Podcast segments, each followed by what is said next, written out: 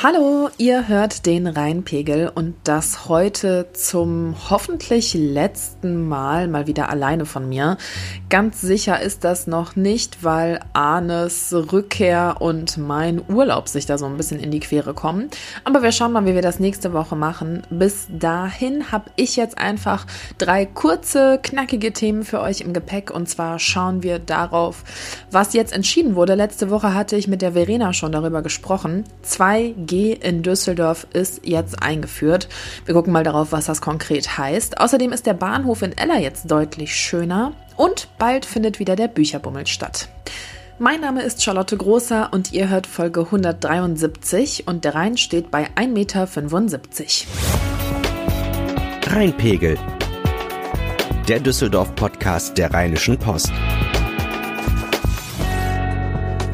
Herzlich willkommen im Rheinpegel-Podcast. Jede Woche sprechen wir hier darüber, was Düsseldorf bewegt.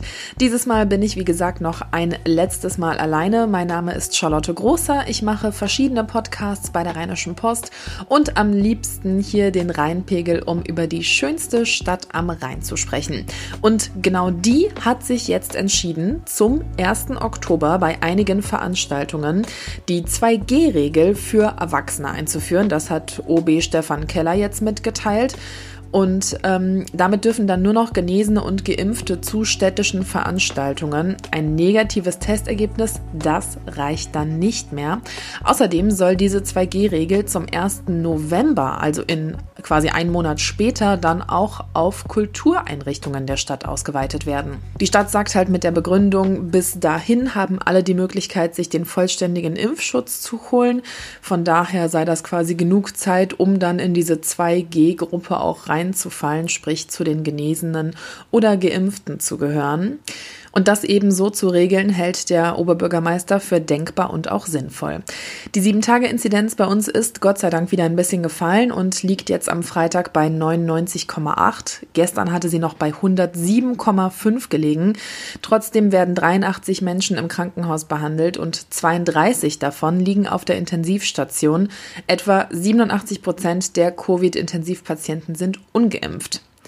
Genau damit begründen OB Keller und auch Stadtdirektor Burkhard Hinsche jetzt diese Entscheidung, weil sie eben sagen, ja, die meisten Neuinfektionen treten eben bei ungeimpften Menschen auf oder denen, die noch nicht vollständig geimpft sind, also bisher nur eine Schutzimpfung hatten. Und das bedeutet demnach, dass der größtmögliche Schutz nur erreicht werden könne, wenn man auf die 2G-Regel setzt, so wie es dann auch schon andere Bundesländer teilweise tun und die man sich für NRW zumindest auch wünscht. Außerdem gehen Experten von einem Anstieg der Corona-Zahlen im Herbst und Winter aus. Und das möchte man halt so weit wie es geht vermeiden, sagt Keller. Das vielleicht etwas Kuriose dabei, für Sitzungen der politischen Gremien, da soll weiterhin die 3G-Regel gelten. Schauen wir auf ein Thema, das so gar nichts mit Corona zu tun hat, aber ähm, trotzdem, glaube ich, immer wieder für ein ungutes Gefühl sorgt, nämlich die Unterführung zur S-Bahn an der Gumbertstraße. Ich habe selber ganz lange in Ella gewohnt, bevor ich nach Bild gezogen bin und ich weiß, wie hässlich diese S-Bahn-Station ist und wie, ja, unheimlich das teilweise sein kann, da lang zu laufen. Und da hat sich jetzt eben was getan, um ein bisschen dafür zu sorgen, dass diese S-Bahn-Station Ella Mitte nicht mehr ganz so hässlich ist. Die Designagentur Tubuku hat nämlich den Bahnhof Ella Mitte jetzt verschönert mit einem großen bunten Graffiti auf beiden Seiten der Wände an der Treppe, so dass man quasi ja die komplette Treppe über von diesem Graffiti bis nach oben zur Bahnstation geleitet wird.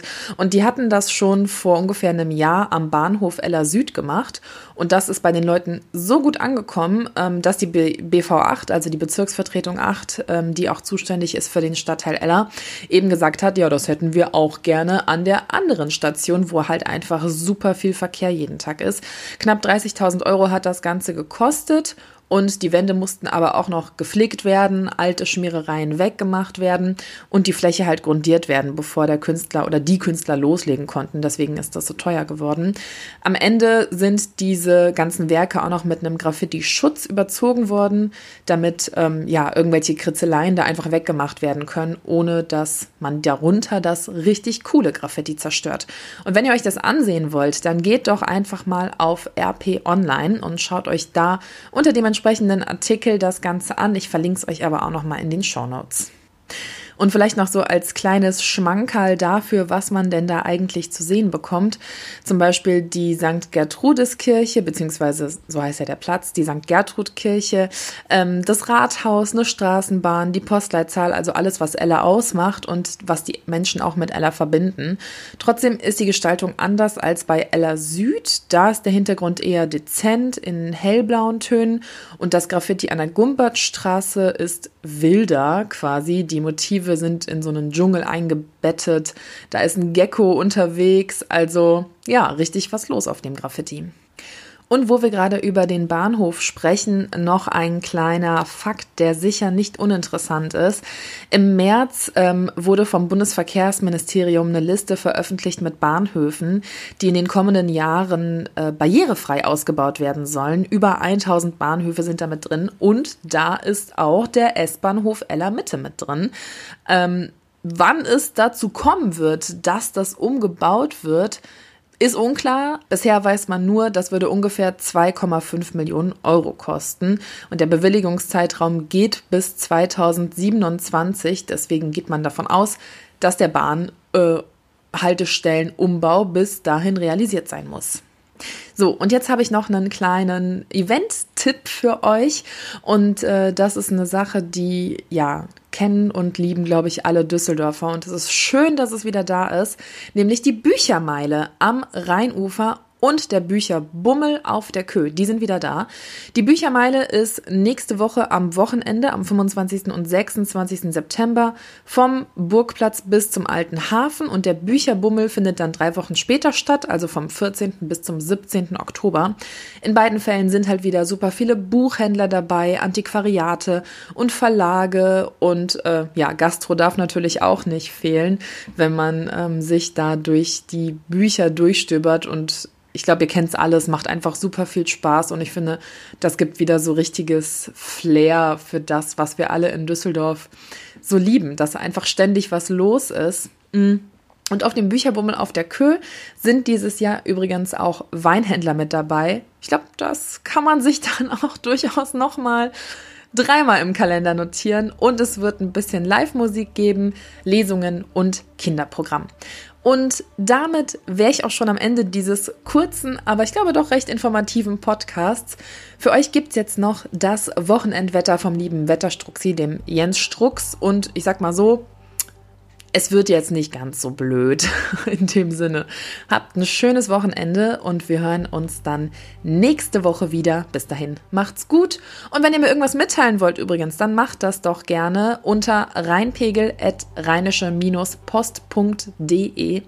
Und äh, ja, wie ich am Anfang schon mal gesagt hatte, nächste Woche wird der Arne ja wahrscheinlich eher noch nicht dabei sein.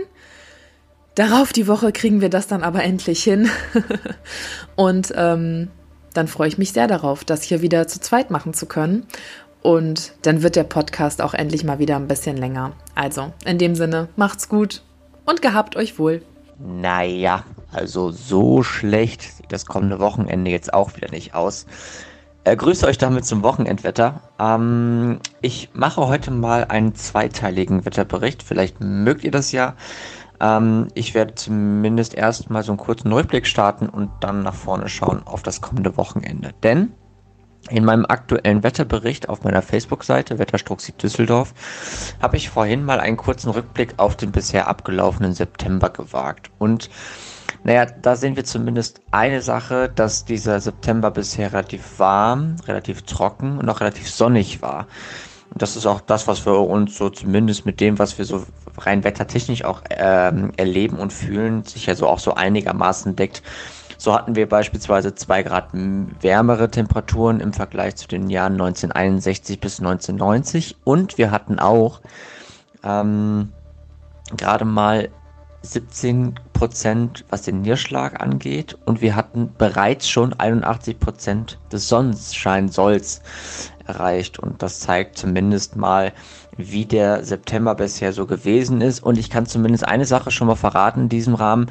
Der wird nicht so bleiben, denn die Temperaturen werden deutlich zurückgehen, gerade dann in Richtung übernächstes Wochenende. Also wir sprechen dann so rund um den 25. September. Aber bis dahin wird noch wie sagt man so schön, einiges Wasser den Rhein runterfließen und dementsprechend kümmern wir uns jetzt um das, was wir sicher sagen können und das ist das kommende Wochenende. Und der Samstag wird sich relativ wolkenreich präsentieren. Das ist noch die erste Tageshälfte. In der zweiten Tageshälfte wird es dann nach und nach sonniger werden und die Temperaturen liegen bei 14 bis 19 Grad. Der, Son der Sonntag wird sich wohl erst sonniger zeigen. Dann gibt es im Tagesverlauf erneut ähm, vermehrt Wolkenfelder. Hier kann es auch mal den ein oder anderen Schauer geben. So ganz sicher ist das allerdings noch nicht. Temperaturen gehen ein bisschen zurück, liegen noch bei 13 bis 18 Grad. Und wenn wir dann noch auf die neue Woche blicken, dann werden wir wohl relativ freundlicheres oder relativ freundliches Wetter bis etwa zum Mittwoch haben. Dann könnte es durchaus sein, dass es dann deutlich schlechter wird hinsichtlich Regen, Wolken und vor allem auch die Temperaturen, die dann, ich sag mal so, die 10 Grad anpeilen könnten. Aber nicht als, als, nicht als Höchsttemperatur, sondern zumindest mal als Tiefstemperatur. Die Höchstwerte werden wohl in Richtung 15 Grad wandern. Das gucken wir uns dann aber in der kommenden Woche an. Bis dahin euch ein schönes Wochenende und wir hören uns dann nächste Woche wieder. Ciao, ciao. Mehr im Netz alle Nachrichten aus der Landeshauptstadt findet ihr auf rp-online.de slash Düsseldorf.